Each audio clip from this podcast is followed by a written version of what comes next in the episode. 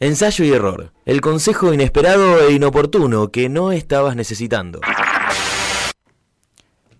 Segundo bloque de Ensayo y error, programa número 76 dedicado a perder. Estamos en el aire de Radio Éter FM 90.5 con la operación de Martín Colombo. Pasamos un primer bloque en, el que nuestro amigo Fede Leto encontró más acepciones de perder que que todos nosotros juntos. Que todos nosotros juntos en toda la vida. Pero tomamos notas, estuvo bien. Tomamos nota, así que bueno, no sé, este, el, que tomó notas capaz que tiene algo para decir. Yo había dicho de pensar en cosas que, que perdimos y que nos gustaría recuperar. Yo dije la dignidad y la cintura. Eh, sobre todo jugando al fútbol. esto último jugando al fútbol, no por una cuestión estética, sino por una cuestión deportiva. Eh, los reflejos que se te, se te empiezan a ir. Y, después hay otras cosas que a veces hay, hay perdés y, y, en el momento pensás que estás perdiendo y estás ganando, a veces en el momento pensás que estás ganando y estás perdiendo. Hay como... Yo lo hablaba hoy con Rafa fuera del programa, como por ejemplo en toda esta semana caliente del dólar y qué sé yo, entonces están los que los que aprovechan para tirar leña al fuego y eh, el dólar se fue a tanto, se fue a tanto, y los que festejan por ahí, no, vieron, ayer estaba tanto y hoy bajó tanto, y eso es como festejar un corner en un partido porque el partido dura más y, eso pasa un día. Entonces a veces hay, hay determinadas cuestiones que te, vos pensás que estás como en el lado ganador de la historia y estás en el lado perdedor. Mm y a veces pensás que estás en el lado perdedor y resulta que, bueno, por lo menos estás en, eh, lo que pasa es que eso tiene un problema que es que estás en el sentí, estás en el lado ganador. O sea, de las dos maneras está mal. Porque cuando está, pensás que estás en el lado ganador y, está, y estás en el otro, la pasas mal. Y cuando estás en el lado ganador, pero vos sentís que estás en el lado perdedor, la pasas mal porque vos estás sintiendo que estás del otro lado.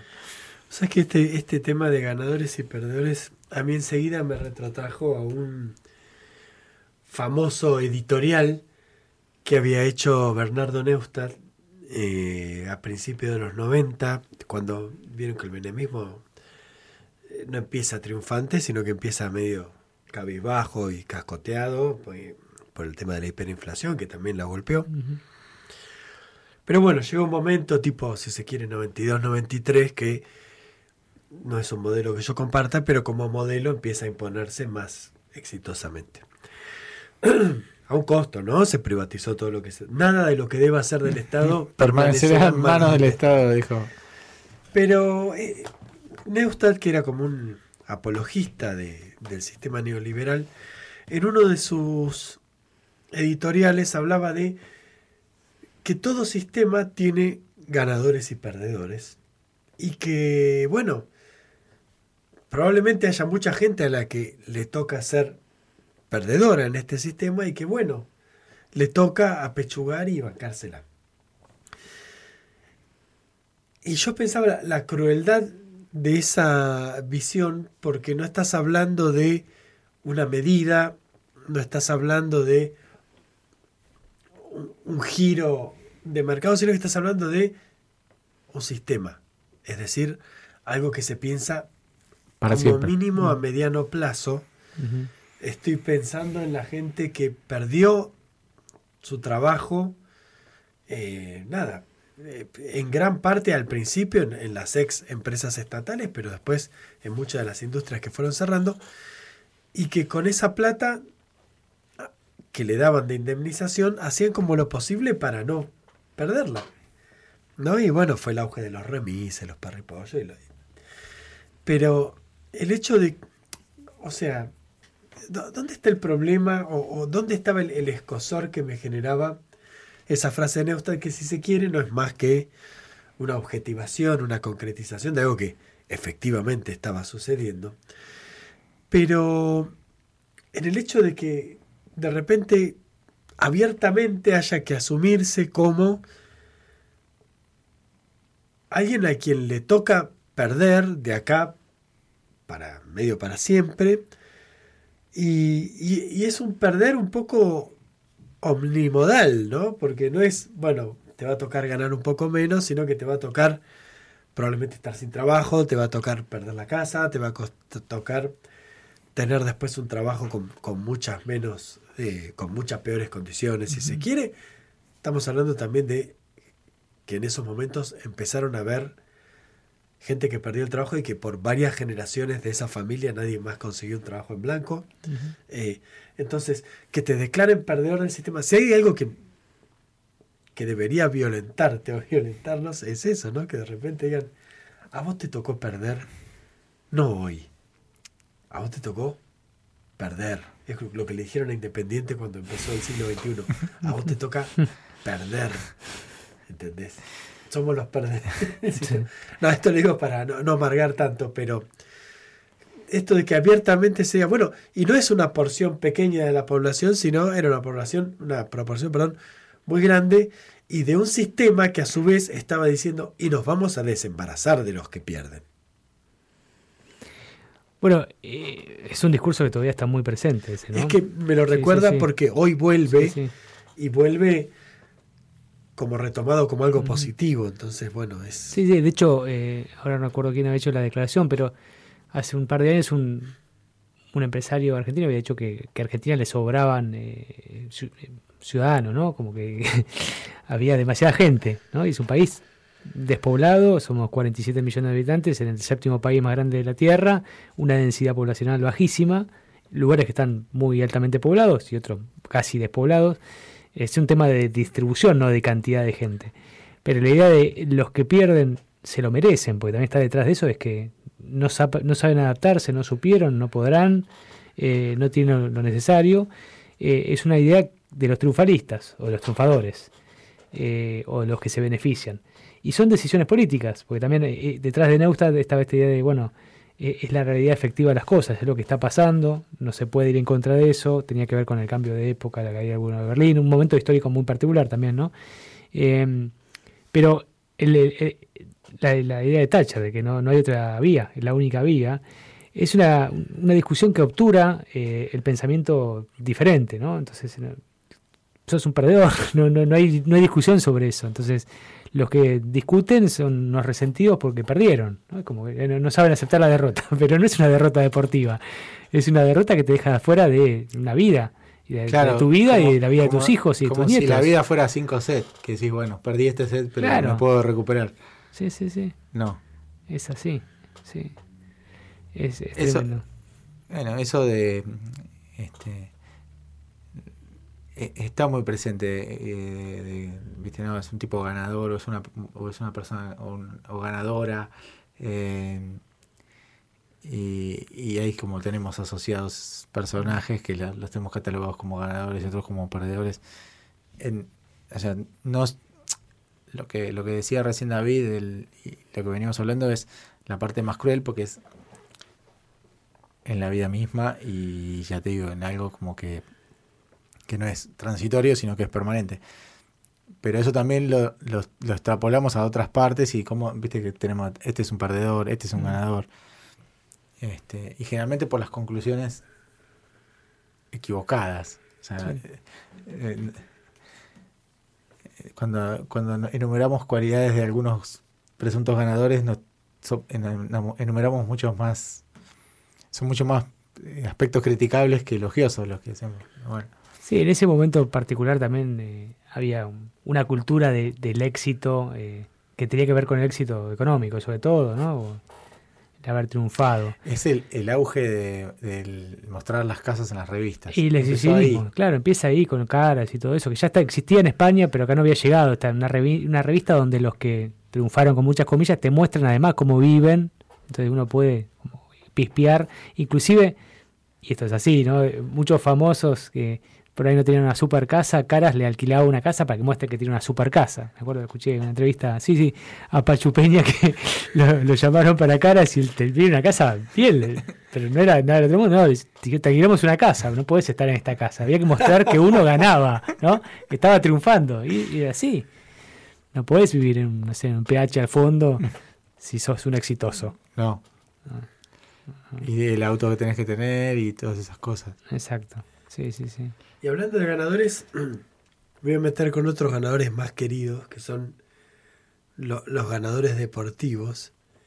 Que hubo algo que siempre me molestó, que es cuando dicen, bueno, vos ves que, hoy ves que yo metí el tiro ganador en la final del universo, pero atrás de eso erré muchos tiros. Y ahora decís, anda a cagar. Erraste dos, metiste 26. Y llegaste ahí porque los primeros los metiste todos. Porque si vos cuando empezás errás los primeros cuatro o cinco, ya se tuerce bastante el abanico de posibilidades que tenés. Eh, no me gusta cuando... La falsa modestia. Sí, cuando los ganadores... Está bien, obvio que hay trabajo atrás y que a veces pierden. la, define Es un deporte, ¿no? Y gana uno y pierde otro de mm. dos personas que son superestrellas. Mm. Pero no es ese perder el perder, perder. Vamos. Yo quería hablar después otra cosa del perder en los chicos. Es toda una. Ahora, todos tenemos hijos más o menos de la misma edad. Es muy difícil para, para mi hijo aceptar perder, ¿no? Y tiene cinco años, Nicolás. Entonces, yo constantemente le digo, mira, en la vida vas a perder mucho más de lo que vas a ganar. Yo, de hecho, siempre fue así, deportivamente, mucho más que perdí y lo gané. Pero no hay, no hay manera que un chico acepte que, que perder es una posibilidad, ¿no? Cuando juega contra vos te tenés que dejar perder. Sí, pero a cada tanto hay que ganarle para que el tipo sepa que no puede ganar siempre. Porque si no, se hace una rabieta cada vez que pierde. Una vez vino un amigo de él y le ganó, no sé, la, escondida, no sé qué, me acuerdo, y no podía tolerar eso. Entonces, si te frustras con eso, después que va a quedar más adelante, todo el tiempo se va a enojar. Eh, hay que saber perder también. Hay, es la realidad. Uno no siempre gana. Eh, es, es la. Bueno, en el deporte es la máxima. O sea, todos pierden mucho más de lo que ganan, inclusive los que más ganaron. Eso se lo escuché decir. Salvo Messi, me parece que Messi debe haber ganado más de lo que. No, si te todo depende de, cómo definas perder. Pero en el caso de Messi, campeonato, el campeonato que no sale campeón es perder, no ganó más de los que perdió. Ganó un montón, pero no ganó más de lo que perdió. Perdió más de lo que ganó. Mm. Porque es la lógica. Vos competís en, en torneos de deportes que son, no sé, pasa a Roland Garros. Son 128 jugadores. Gana uno. Sí, sí, gana uno solo. El, el, contraejemplo es, son los Juegos Olímpicos. Este, eso yo tomo una, unas definiciones de Sergio Hernández de que a veces el tipo que sale 40 en una maratón está feliz porque ganó. Y dice, no, el que, no te voy a decir el que ganó la medalla de oro, pero por el que salió segundo, siente que perdió el, que salió 40 porque hizo justo en ese, ese día su mejor tiempo, su mejor marca y bueno, superó, se superó en el momento, digamos, eh, más importante y por ahí el que salió segundo hizo una mala carrera para sus posibilidades o sus expectativas y, y, vos decís, bueno, ¿cómo? El que ganó la medalla de plata, el que ganó, salió 40 va a estar más contento que el que ganó la medalla de plata, bueno, sí, era Porque también es... el segundo es el primero de los perdedores. Sí, Bilardo sí, Sí, sí. Bueno. Hay todo una mm. bueno, visión ahí, ¿no? Sí, lo que pasa es que en el fútbol también hay una hay una hay una falsa dicotomía, porque es como a unos les gusta ganar y a los otros, a los otros no les gusta ganar.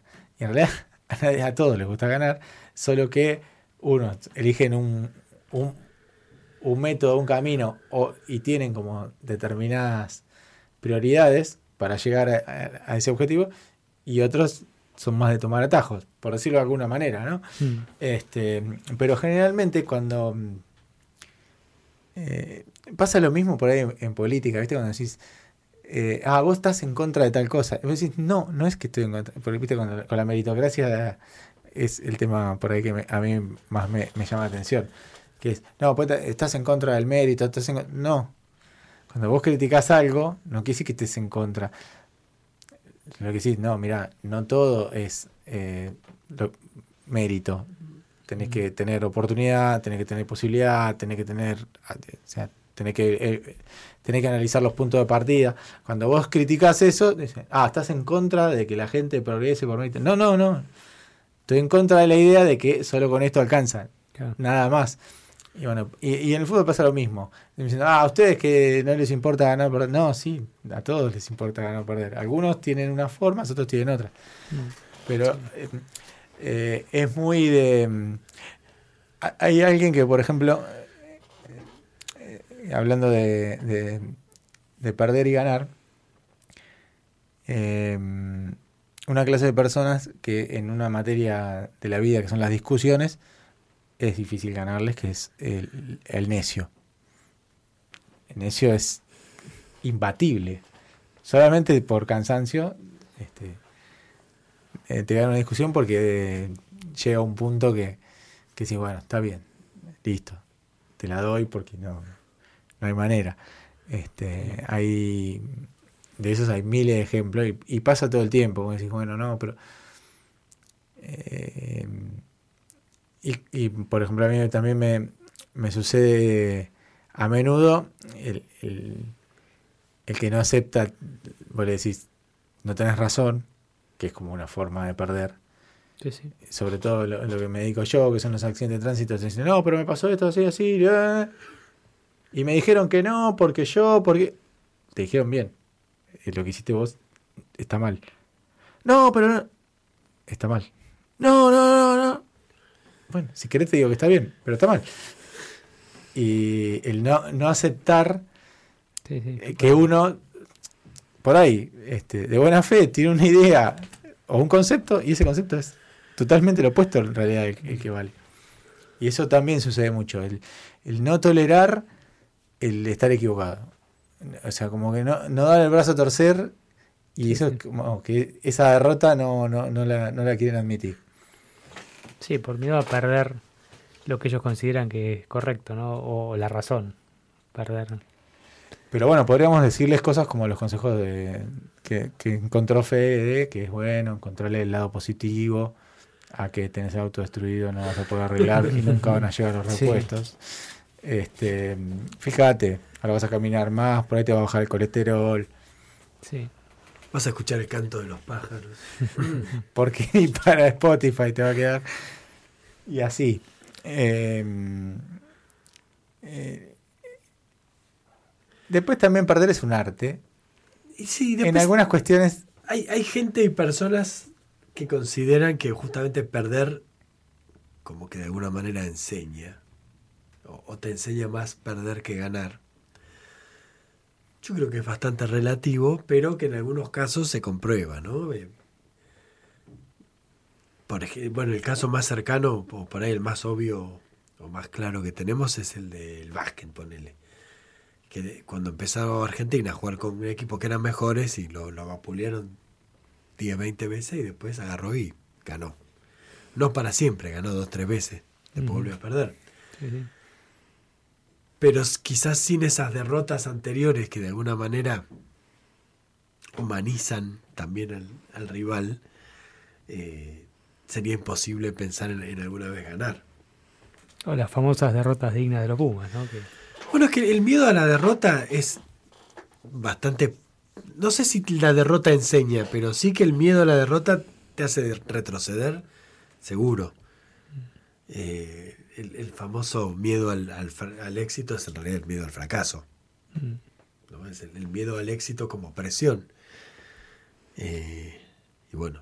Pasa mucho, eso se ve mucho en el tenis, cuando tenés a un, a un jugador no tan bien rankeado que tiene contra las cuerdas alguno de los top 3 o top 4 y que lo tiene cerca y no lo puede no lo puede terminar porque esos deportes tienen aparte otra crueldad. Porque si, por ejemplo, al fútbol vos sacaste una buena ventaja y falta poco, tenés recursos relacionados con la pérdida de tiempo, lícita o ilícita, pero bueno, hay pérdida de tiempo lícita que, eh, si bueno, solo con dejar transcurrir el tiempo, eso no tengo que hacer más nada.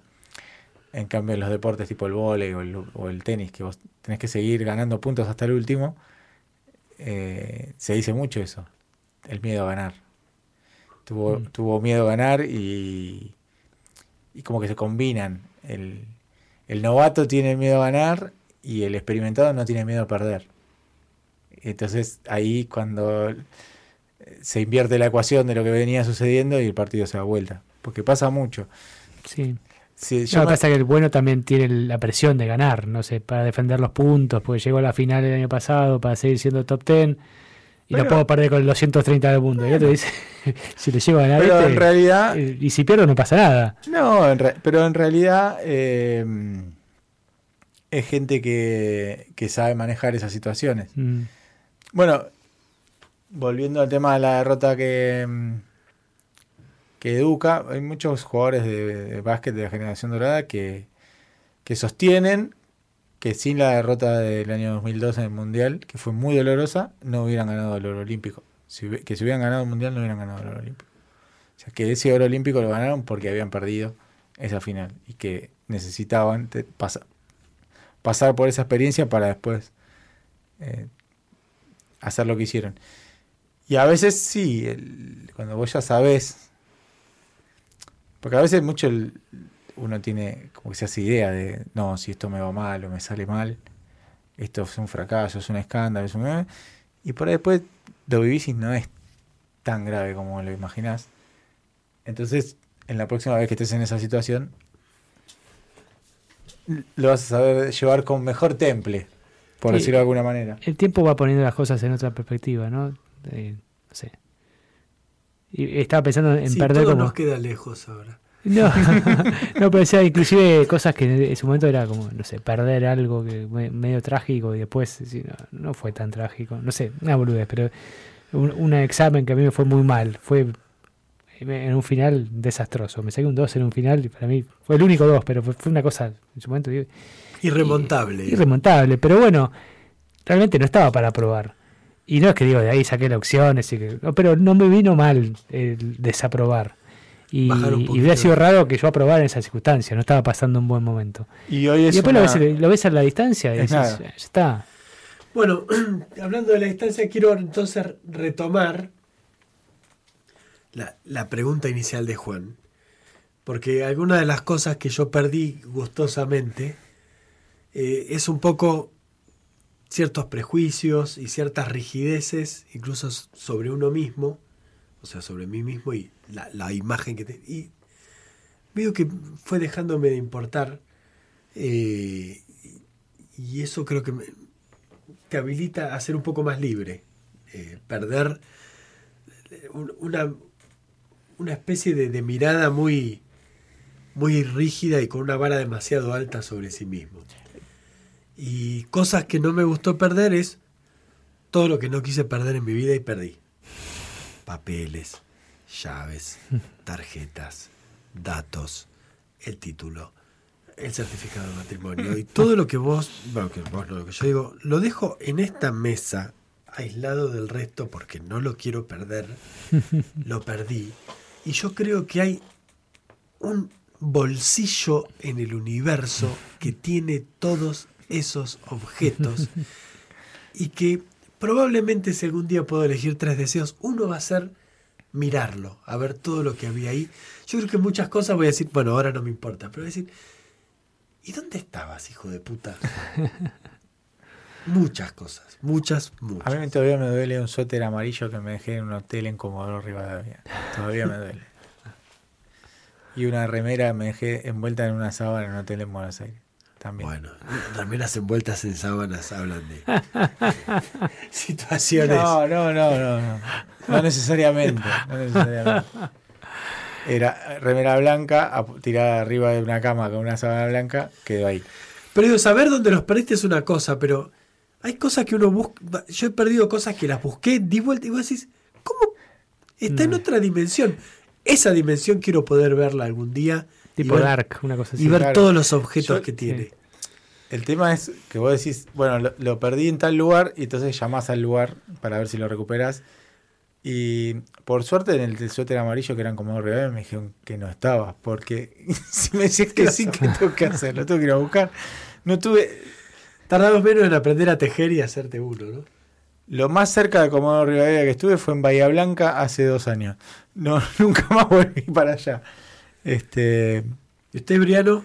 No, me quedé pensando. Primero, eh, muchas veces pierdo, ahora me pasa, eh, noción de dónde dejé el auto, ¿no? Me, pasa muy seguido, me pasó la semana pasada eh, y hace tres meses eso tomó ribetes trágicos de tenía que buscar los chicos en, en un, en un cumpleaños, llevarlos a otro lado y yo no encontraba el auto y estuve media hora dando vueltas tratando de encontrar el auto.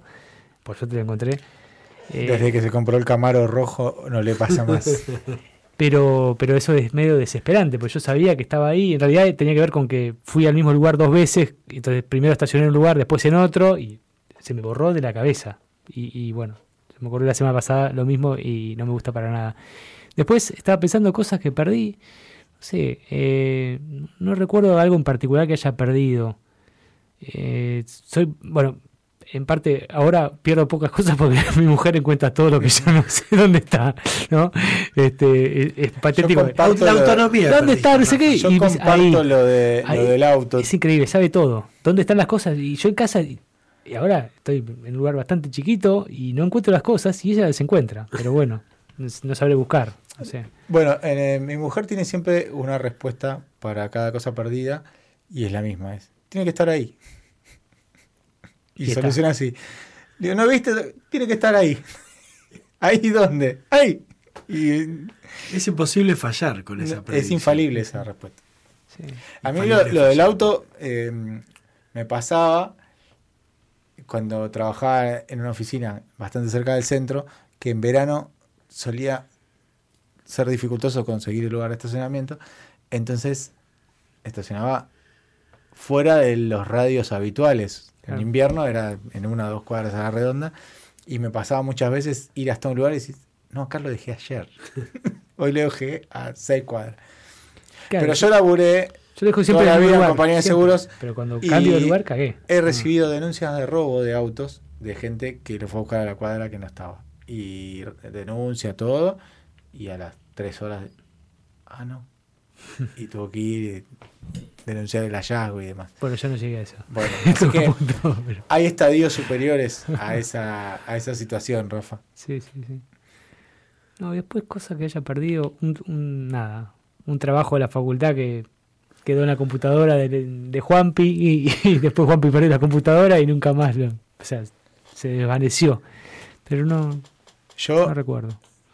Son muy organizados. La más cruel, la, pérdida más cruel, la pérdida más cruel que tuve fue fue un 3 de diciembre porque fue el día después de un cumpleaños mío.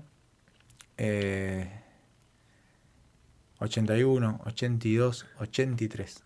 Uno de esos tres años me regala una pelota de cuero. Blanca con gajos negros, estilo Mundial 74. O sea, con dos mundiales de atraso, porque creo que ya, había, ya estábamos por el, habían pasado el 78 82, pero era hermosa. Me la trae un tío el día de mi cumpleaños, 8 de la noche. Queda en casa. Mañana siguiente, pelota bajo el brazo, a la vereda. Mi amigo de la cuadra, Diego, mi casa de Solís, que tenía una entrada de garage que era como un arco improvisado. Voy al arco, Diego al borde de la calle, ahí entre, el cordoncito. Le digo, toma, patea, pero te pasa por, hacer, por arriba mío, por arriba de mi casa, por arriba de la casa de atrás. Nunca más la... No la pateaste. Nunca más la vimos. Solo agarré y se la di con la mano a uno para que me la perdiera. Tocamos timbre en todas las casas de, de la manzana. Y sin embargo. Y bueno, el que la tenía se la. Alguien omnisciente no sabe dónde está esa pelota. No se fue la vida. Claro. Tiene que estar ahí. Por ahí con esa entrenó, no sé. La agarró Mauro Camoranesi, que era el que estaba por ahí. Y, con eso salió campeón del mundo. Claro.